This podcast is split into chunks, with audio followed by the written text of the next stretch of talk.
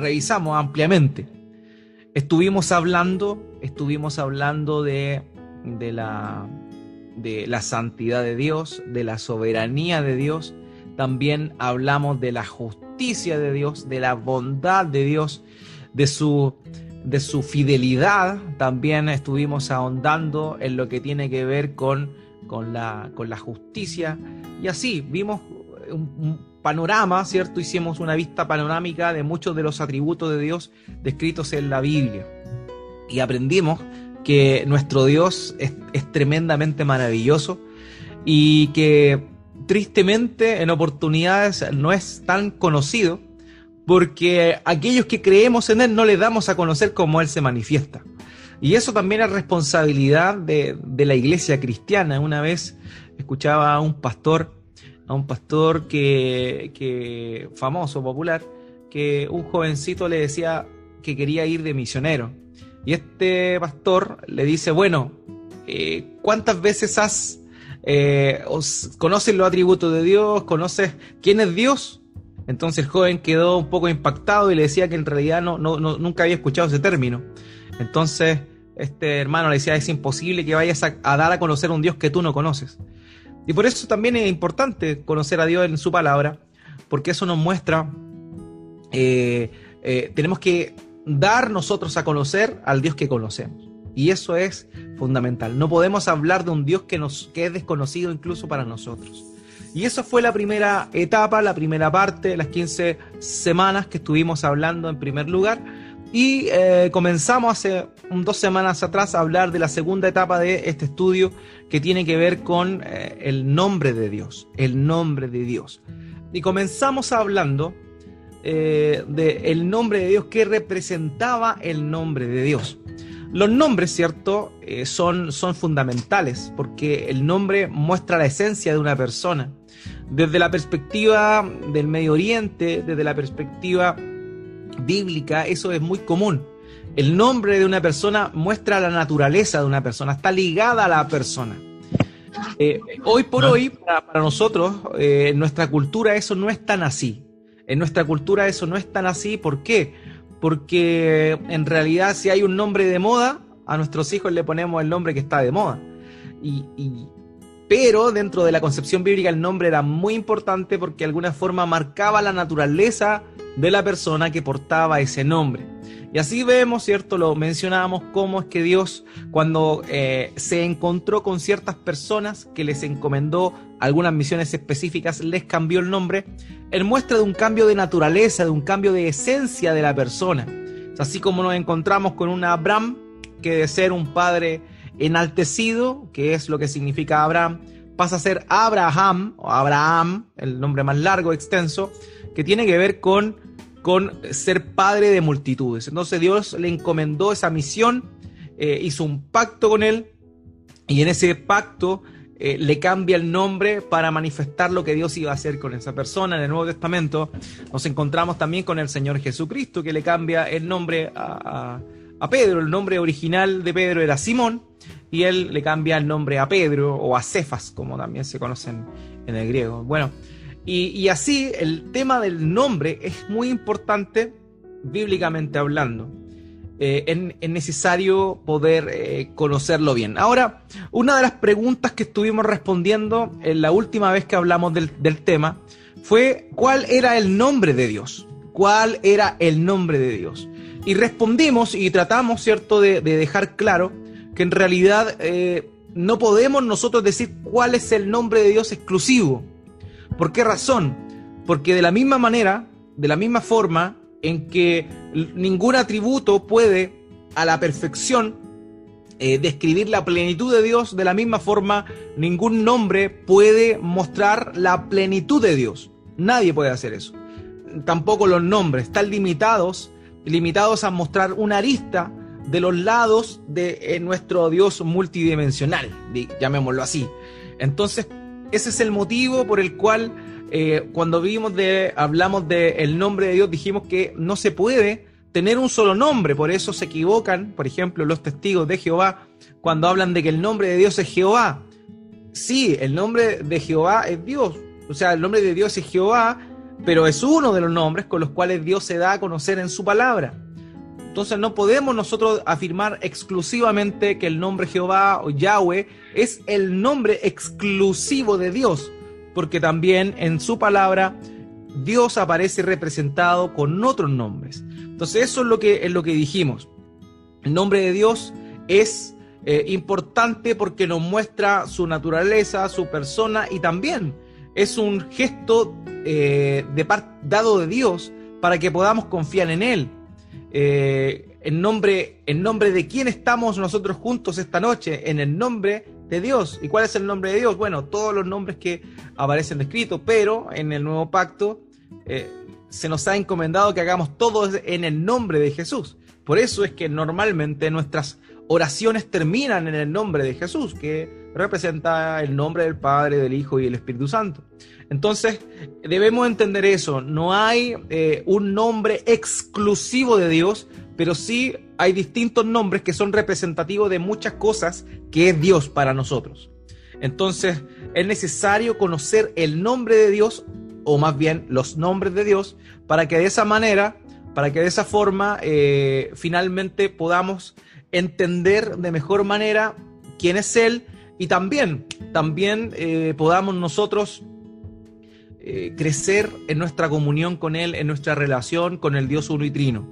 Entonces, por esos motivos que estamos hablando del nombre de Dios, ya respondimos esa pregunta recordando lo que, lo que, lo que significaba. Ahora, si nosotros nos vamos a algo que es muy común en nuestra época, en lo que tiene que ver con, con las corporaciones, con las empresas, el nombre es algo importantísimo el nombre es algo importante. Si yo, digo, eh, por ejemplo, eh, Apple, Apple, y sigo Apple, todo se nos viene a la mente que una manzana, no.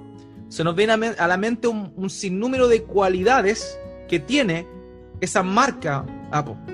Por ejemplo, artículos de tecnología avanzada y de calidad. Entonces, eso, todo eso va de la, de la mano con el, el término o el, el, el nombre de Apple. Ahora bien, dentro de lo que es el marketing, eso se conoce como el branding. El branding es el concepto de marca, el concepto de marca. El nombre, si lo entendemos en nuestros términos, es la marca de Dios. Es quien es Él. Por esa, ese motivo Él se da a conocer de diversas maneras para que podamos eh, percibir nosotros la plenitud de Él. ¿Ya? Hablamos, ¿cierto? Entonces de la pluralidad de nombres por las cuales Él se da a conocer. No podemos restringir nosotros simplemente al nombre Jehová. Es uno de los nombres, es un nombre con el cual Él se dio a conocer a su pueblo y ya vamos a estar hablando exclusivamente en una clase del nombre de Jehová y sus derivados. Eh, pero eh, primeramente había que asentar esa gran verdad. El nombre de Dios es importante eh, ¿Por qué? Porque nos da a conocer alguna faceta de Dios. Por esa razón hay que, eh, es que hay tantos, tantos nombres. Entonces, eh, hablamos de eso y vimos que en el nombre Dios revela básicamente tres cosas. La primera son sus atributos, su carácter y también su poder. O sea, están manifestados por medio del nombre. Su carácter, su poder y sus atributos son representados, ¿cierto?, por medio de su nombre. El Salmo 111, versículo 9 dice, Él ha enviado redención a su pueblo, ha ordenado su pacto para siempre, santo y temible es su nombre. El nombre de Dios implica su persona, implica su naturaleza, implica su poder, implica sus atributos. ¿Ok? Y eso es básicamente lo que estuvimos hablando la, semana pasada, o antepasada más bien. También estuvimos respondiendo algunas preguntas que son comunes eh, ah, vimos qué significaba santificar el nombre de Dios, ¿cierto? El Señor Jesucristo enseña a orar en Mateo capítulo 6, versículo 9. Ustedes pues oren al Padre de esta manera. Padre nuestro que estás en los cielos, santificado sea tu nombre. Eh, entonces, ¿qué significa santificar el nombre de Dios? Implica honrarlo, respetarlo y también eh, tratarlo con todo el honor que merece cada una de las variantes de este nombre. Eh, hablamos también y dijimos que tenía que ver con, con, utilizar el nombre de Dios de la manera correcta. Es decir, eh, no simplemente por invocar el nombre de Dios de una manera mágica va a ocurrir algo. No, la verdad es que no. El nombre de Dios debe ser eh, honrado, debe ser entendido cuando uno está invocando el nombre del Señor. En el Antiguo Testamento dice, y todo aquel que invocar el nombre del Señor será salvo. Ahora, ¿qué tiene que ver con invocar? Y el invocar es un deseo en el corazón, un anhelo en el corazón, una renuncia completa y total a uno para confiar en, en el nombre de aquel a quien nos estamos encomendando para que nos salve. Ese era el motivo por el cual era tan importante para Moisés eh, ir delante de los, de los hebreos esclavizados en Egipto y llevar un nombre para que él dijera, este Dios me ha enviado, nuestro Dios, que tiene este nombre, me ha enviado a, a, sacarnos de la esclavitud en Egipto. Y por esa, ese motivo le dio el nombre de Jehová, ya que es el nombre más conocido, el Yahweh, o lo que se conoce como el tetragramatón, el Yod Entonces, por eso es importante em, santificar el nombre de Dios. Martín Lutero dijo, por ejemplo, que la santificación del nombre de Dios tiene siempre la contrapartida del destierro de nuestro orgullo y egoísmo. Si yo quiero santificar realmente el nombre de Dios, debo ponerle a Él en el primer lugar y yo postergarme. Eso significa santificar el nombre de Dios. No es que nosotros hagamos más santo su nombre, no, sino que tenemos nosotros que glorificar el nombre de aquel Dios que nos creó y que nos salvó. Y así sucesivamente es que vimos, ¿cierto?, la importancia de este concepto de santificar el nombre de Dios y también respondimos de alguna forma qué significaba tomar el nombre de Dios, de Dios en vano. Dijimos que tenía que ver con adorarlo de una manera que él no pedía, que él, que él no quería. Era lo contrario de santificar. Como santificar es honrarle, podríamos decir nosotros que eh, eh, no tomar el nombre de Dios en vano tiene la idea de despreciarlo, menospreciarlo, que carezca del sentido que realmente tiene el nombre, el nombre de Dios. Eh, vimos también que hay muchas personas que utilizan apelativos para algunas personas, o sea, la etiqueta que se conocen. Eh, muchas personas juzgan a otras y las etiquetan sin conocerlas. Eso también lo hacemos nosotros con Dios. Hablamos de un Dios que es soberano, pero en realidad no creemos en que Dios es dueño de nuestra vida. Y eso también, de alguna manera indirecta, digamos que es tomar el nombre de Dios en vano, porque le llamas soberano, pero en realidad, o le llamas Señor, que tiene la misma idea del curios, del dueño, del amo, eh, y realmente no está reconociendo su soberanía y su señorío sobre tu vida. Eso también es de alguna manera indirecta eh, tomar el nombre del Señor en vano. No significa decir Dios mío o como los americanos dicen siempre Jesus, esas cosas. Eh, obviamente es un, es un desprecio al nombre de Dios, pero ah, tiene una connotación mucho más, digamos, espiritual de fondo que eso. Así que eso es básicamente lo que, lo que hablamos. Dijimos que el nombre de Dios implicaba eh, su persona, implicaba eh, que Él estaba ahí presente. Cuando decía mi nombre irá con el ángel, eso significaba que su presencia iba a estar ahí o que el, el templo en ese, o el tabernáculo en ese lugar iba a habitar el nombre de Dios, eso implicaba la presencia de Dios ahí. También el nombre es, hace que Dios se identifique con su pueblo. Eh, el, pueblo de eh, Jehová, el Dios de Israel, por ejemplo, y eso mostraba que eh, ese Dios llamado Jehová era el Dios de Israel. Y también vimos que eh, el nombre es importante para que nosotros, los justos, justificados, podamos honrar de mejor manera el nombre del Señor. Hoy vamos a nosotros a estar hablando del primer nombre que vamos a revisar. Este es el primer nombre con el cual Dios se da a conocer. Entonces hoy vamos a estar hablando del nombre Elohim. Ese es el nombre que vamos a estar revisando ahí, ahí abajo aparece cómo se escribe este nombre en, en el hebreo, ¿cierto? Eh, con sus vocales o puntos diacríticos ahí respectivos. Entendamos que esos, esos puntos no estaban en el, en el, en el original, digamos, en, los textos antiguos, pero que eh, con el tiempo esos puntos pasaron a representar las vocales. Cada punto que usted ve ahí sobre esas, esas eh, esos, letras hebreas representan vocales. Entonces ese es el Elohim, dice ahí.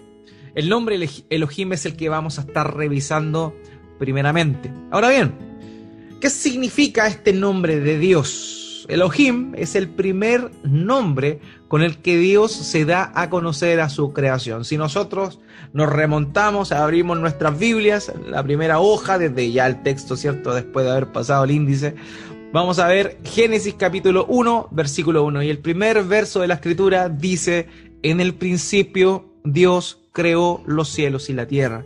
Cuando dice en el principio Dios, la palabra Dios, ahí es la palabra hebrea Elohim. Es decir, la primera aparición del nombre de Dios o de la manifestación de Dios en su palabra es esta. Por eso lo vamos a ver en primer lugar. La palabra Elohim o el nombre Elohim, ¿ya? Ahora, esto nos habla desde ya, de frentón, ya podemos nosotros inferir que estamos hablando con el nombre de Elohim, de el Dios creador. ¿Por qué? Porque dice, en el principio Dios creó los cielos y la tierra. Esa es una de las implicaciones, perdón, una de las implicaciones claras de esto. Una implicación clara de esto. El nombre Elohim habla del Dios, del Dios creador. Ahora, como mencionamos antes, ninguna, ningún nombre es eh, más importante que otro. Eh, todos manifiestan alguna virtud o característica de Dios. Y esta, este nombre, Elohim, no por el hecho de ser el primero, es el más importante. E incluso nosotros vamos a entender que el nombre Elohim no es un nombre exclusivo de Dios, también es un nombre utilizado para referirse a otros dioses y a otras cosas que vamos a estar analizando a continuación. Ahora, Elohim, la palabra Elohim, es una palabra plural. Y, eso también nos vamos a detener un poquito en eso un, poco más adelante.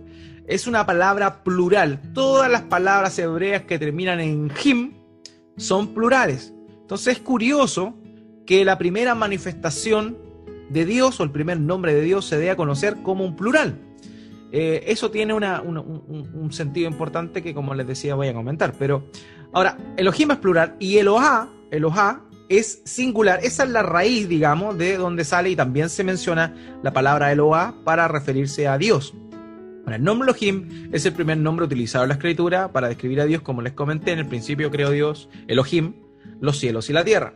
Este nombre es usado alrededor de 2500 veces en el Antiguo Testamento, ¿ok?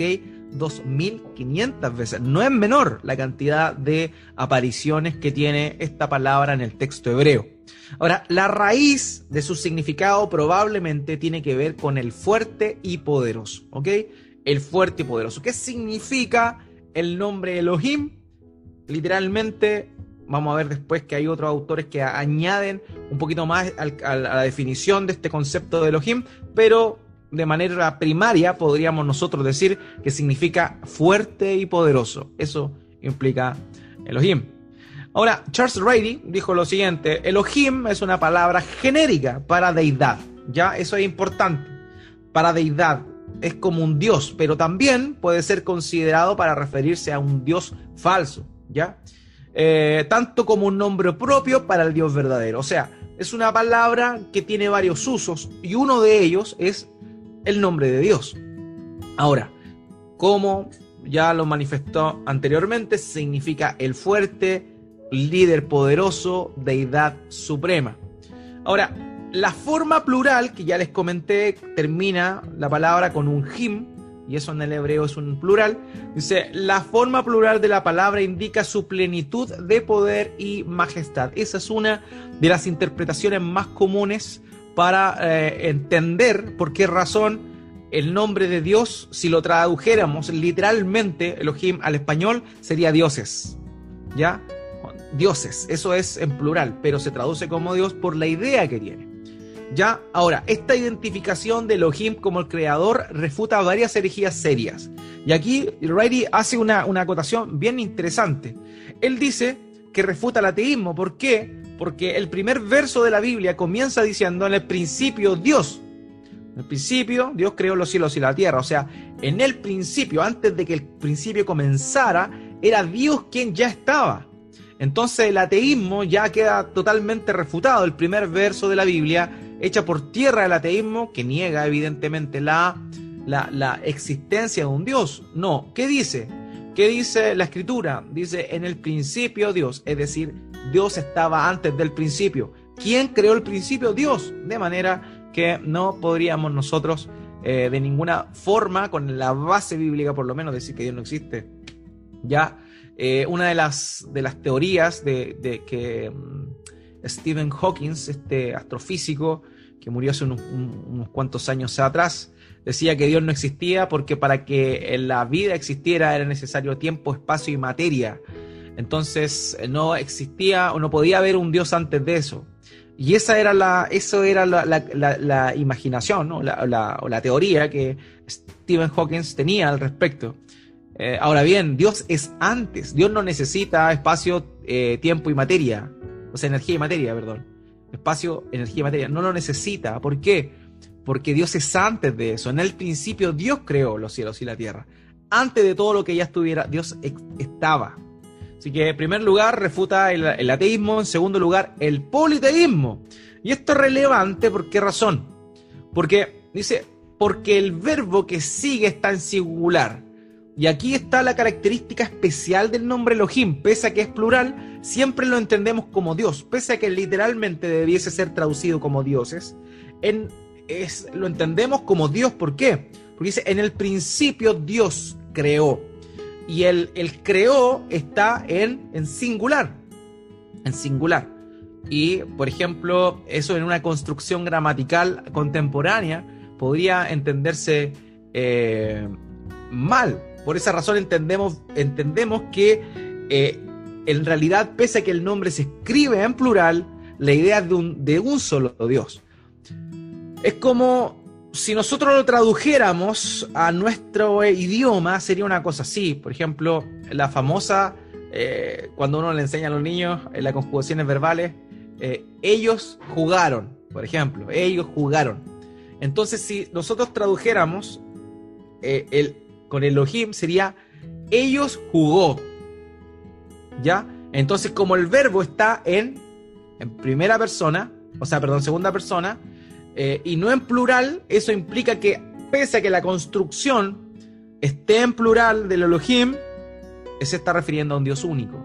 Entonces eso es interesante, bueno, y, y Riley lo, lo, comenta acá. En tercer lugar, niega el panteísmo porque Dios es presentado como algo diferente a su creación. ¿Se acuerda cuando hablamos de la de las cosmovisiones y hablamos de la concepción naturalista y la animisma, animista, perdón, y dentro de la concepción animista está esto que se conoce como el panteísmo, donde todo es Dios, todo es divino. Entonces, ¿qué es lo que sucede? Ellos no separan, los animistas o panteístas no separan a Dios de su creación, mientras que Génesis capítulo 1, versículo 1 muestra a Dios, Elohim, como aquel que es distinto a su creación. En el principio Dios creó. Sea, no es que Dios era uno con su creación, no, la creación es aparte a Dios. ¿Ok? Entonces eso es la tercera, la tercera refutación, digamos, que el nombre Elohim realiza a algunas ideas erradas con respecto a la idea de Dios. Tony Evans señala lo siguiente, añade a la idea del creador y del líder otra cosa. Dice, otro motivo por el que Dios se nos presenta con su nombre, Elohim, es para que sepamos que está libre de los límites del tiempo. Cuando leemos en el principio creó Dios, discernimos que Dios creó el principio. Dios creó el tiempo. O sea, ya vemos al Dios creador y vemos también al Dios eterno que trasciende lo creado y es aparte de su creación. Luis Berkov, Luis Berkov, un teólogo presbiteriano, señaló lo siguiente. El nombre Elohim, singular Eloah, como ya lo mencionamos, se deriva probablemente de la misma raíz de Alá. Y note esto, eh, esto es como importante. La misma raíz de Alá, que significa estar golpeado de temor. Por consiguiente, señala a Dios como aquel fuerte y poderoso, líder también, o como el objeto de temor. O sea, a lo que antes conocimos de Dios, Elohim, el nombre Elohim, que implica que es el creador, implica que está esa parte del tiempo, es decir, es eterno, y también implica que es, no está limitado a nada. También incluye el nombre Elohim la, su naturaleza santa que deriva en sus criaturas temor ante su presencia. Entonces eso es lo que Berkov también señala acá.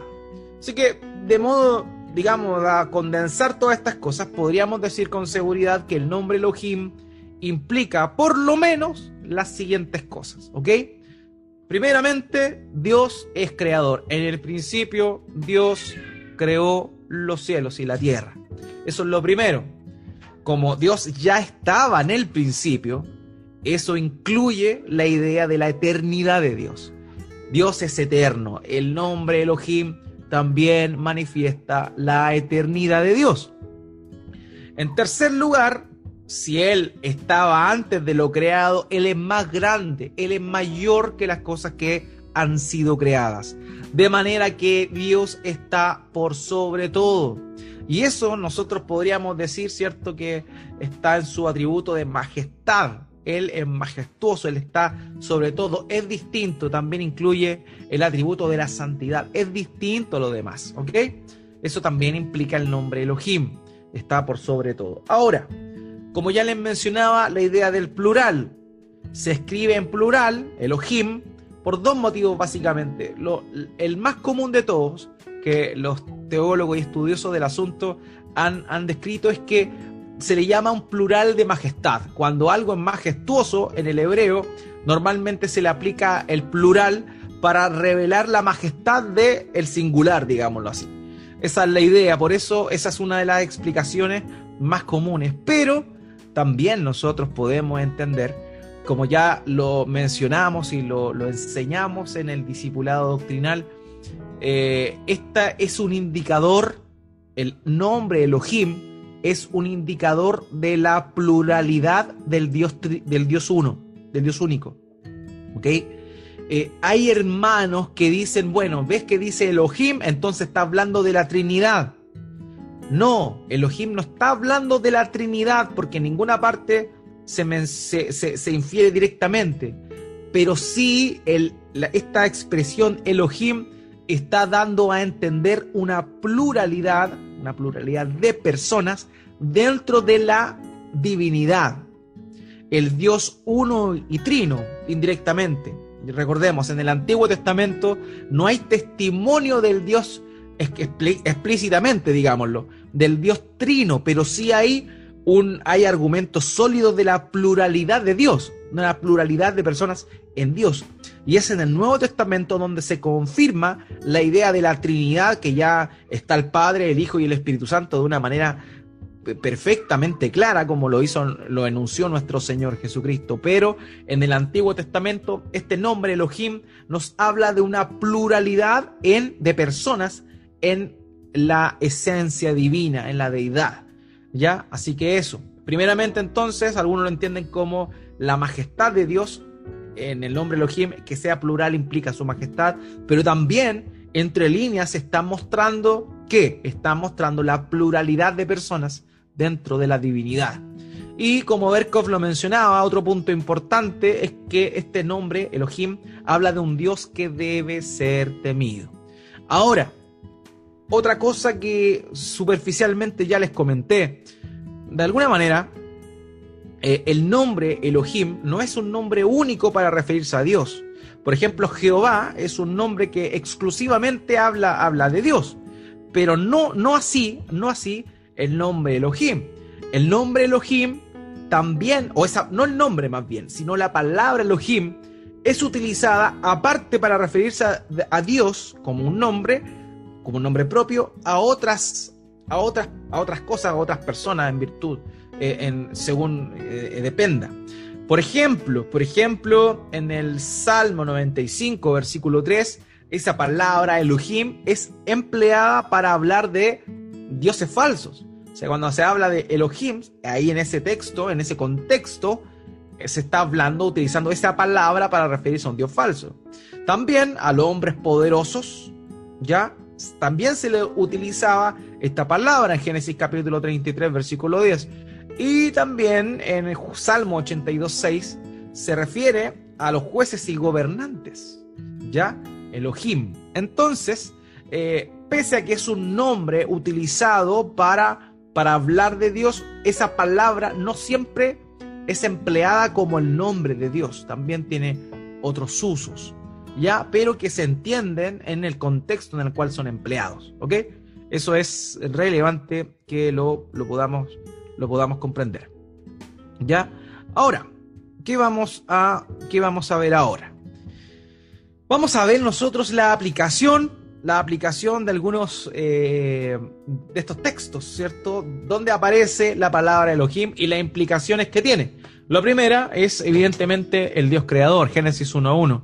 En el principio Dios creó los cielos y la tierra. Aquí cuando habla de Dios utiliza la palabra Elohim que implica este, este, la divinidad, ¿cierto? En Génesis, en Génesis capítulo 3, versículo 3, se nos habla también de, o sea, utiliza este nombre, eh, Elohim. Dice, note bien esto, pero del fruto del árbol que está en el medio del huerto, Dios ha dicho, ahí dice en el hebreo, Elohim ha dicho, no comerán de él, ni lo tocarán para que no mueran. Eso implica que este nombre muestra a Dios dando órdenes. El nombre Elohim muestra a un Dios que ordena. ¿Ok? Eh, otra característica que vemos aquí aparece en Génesis capítulo 9, versículo 1 con respecto al nombre de Dios. Y habla que Dios por medio de este nombre también bendice. Dios, Elohim, bendijo a Noé y a sus hijos.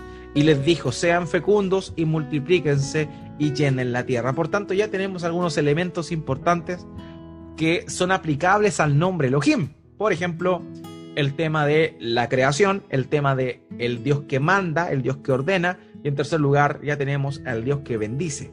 O sea, a través del nombre Elohim, Dios se muestra como el creador, como el, eh, el, el que ordena, el Señor, y también se muestra como el que da y otorga bendición.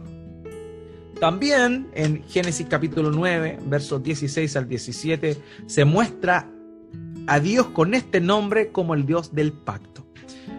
Cuando el arco esté en las nubes, lo miraré para acordarme del pacto eterno entre Elohim y todo ser viviente y toda carne que está sobre la tierra. Y dijo Elohim a Noé, esta es la señal del pacto que yo he establecido con toda carne que está sobre la tierra. Entonces vemos como el nombre Elohim también es utilizado a la hora de hablar de el Dios del pacto, ¿ok?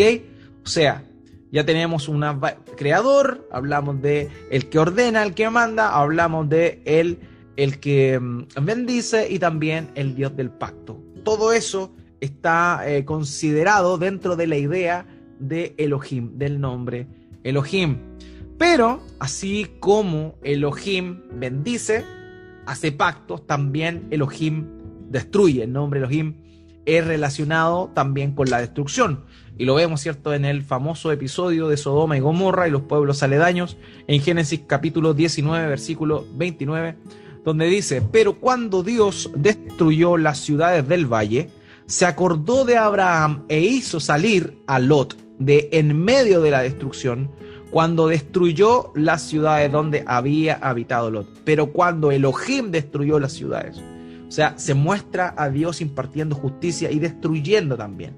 O sea, la idea del nombre Elohim implica a la vez todas estas cosas que ya hemos mencionado, bendición, pacto, creación, eh, ordenanzas, pero también destrucción y justicia. O sea, toda esa idea del nombre de Dios está manifestado ahí. Éxodo capítulo 13, versículo 17. Cuando Faraón dejó ir al pueblo, Dios no los guió por el camino de la tierra de los filisteos, aunque estaba cerca, porque dijo Dios, no sea que el pueblo se arrepienta cuando vea guerra y se vuelva a Egipto. Aquí nosotros vemos algo importante.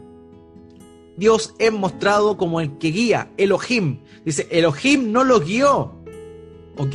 Porque él lo estaba guiando, pero él no los quería guiar por donde estaban los filisteos, porque iban a enfrentarse apenas salidos de Egipto a gran oposición, a fuertes batallas. Entonces, por esa razón, Dios no los llevó por ahí.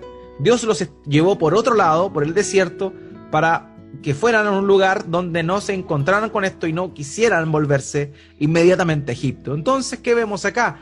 El nombre Elohim también implica guianza. O sea, ya tenemos varias cosas de lo que significa o las implicancias del nombre Elohim. También Éxodo capítulo 20, capítulo 20, versículo 2. Yo soy el, el Señor, tu Dios. Aquí utiliza, eh, en Éxodo, utiliza los dos nombres. Eh, Yahweh Elohim. Ya, esa es la idea.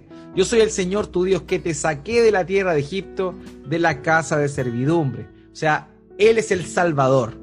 El nombre Elohim también tiene relación con el, el Salvador. Ahora, el, este nombre, Él, también es representativo de muchos nombres. Por ejemplo, Él es una abreviación de Elohim o Eloah, donde manifiesta, manifiesta el nombre de Dios todos los nombres que terminan en él tienen que ver con eso y también algunos otros que terminan en IAS, ¿ya? Todos esos nombres tienen la, partícula de él, que deriva de Elohim o Eloah. Por ejemplo, Joel significa eh, el Señor o ya, Jehová es Dios. También tenemos el nombre de Daniel, que significa Dios es juez.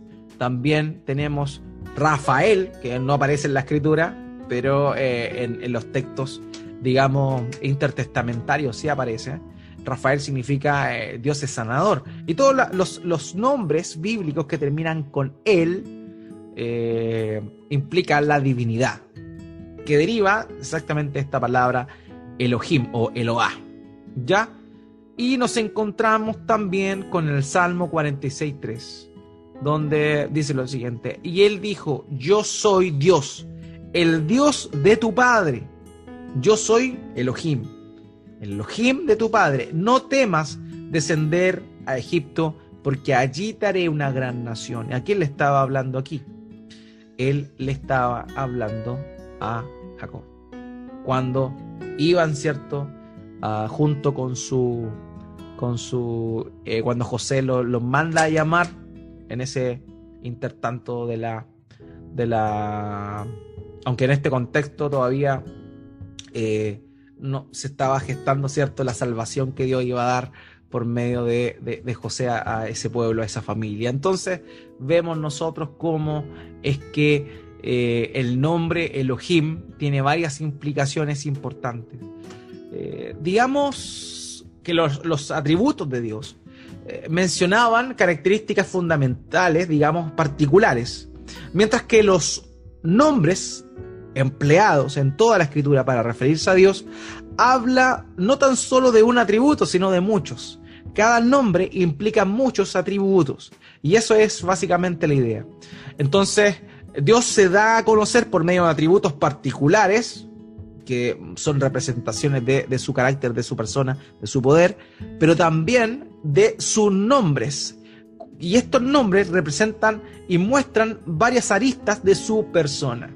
Entonces, por eso es que el estudio del, nombre de Dios y también el estudio de, los atributos de Dios van totalmente de la mano, porque mm, cumplen con el objetivo de, esta serie, Vida Eterna, que es conociendo la travesía del cristiano de conocer a Dios, de conocer a Dios, ¿ok? Entonces, por esa razón es, importante comprender este nombre primeramente, el primer nombre con el cual Dios se da a conocer, el nombre Elohim, Podríamos decir entonces que aprendemos con él. A modo de conclusión, podemos decir que el nombre Elohim nos muestra a un Dios creador que no está sujeto al tiempo. No está sujeto al tiempo. El principio. Un Dios no está sujeto al tiempo, al espacio o a la materia. Que debe ser debido, pues destruye, pero también bendice a aquel que quiere. Este solo nombre por sus aplicaciones está dando una imagen de nuestro Dios maravilloso, de este Dios maravilloso que nos ha llamado de las a las luces mirando, de este Dios que hay que temer, pero también de este Dios que bendice, este Dios que hace pacto, este Dios que guía, es nuestro Dios, dándose a conocer en la antigüedad con este nombre, con el nombre de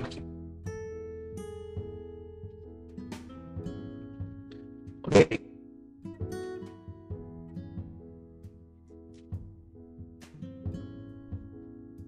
Bueno, hermanos, y eso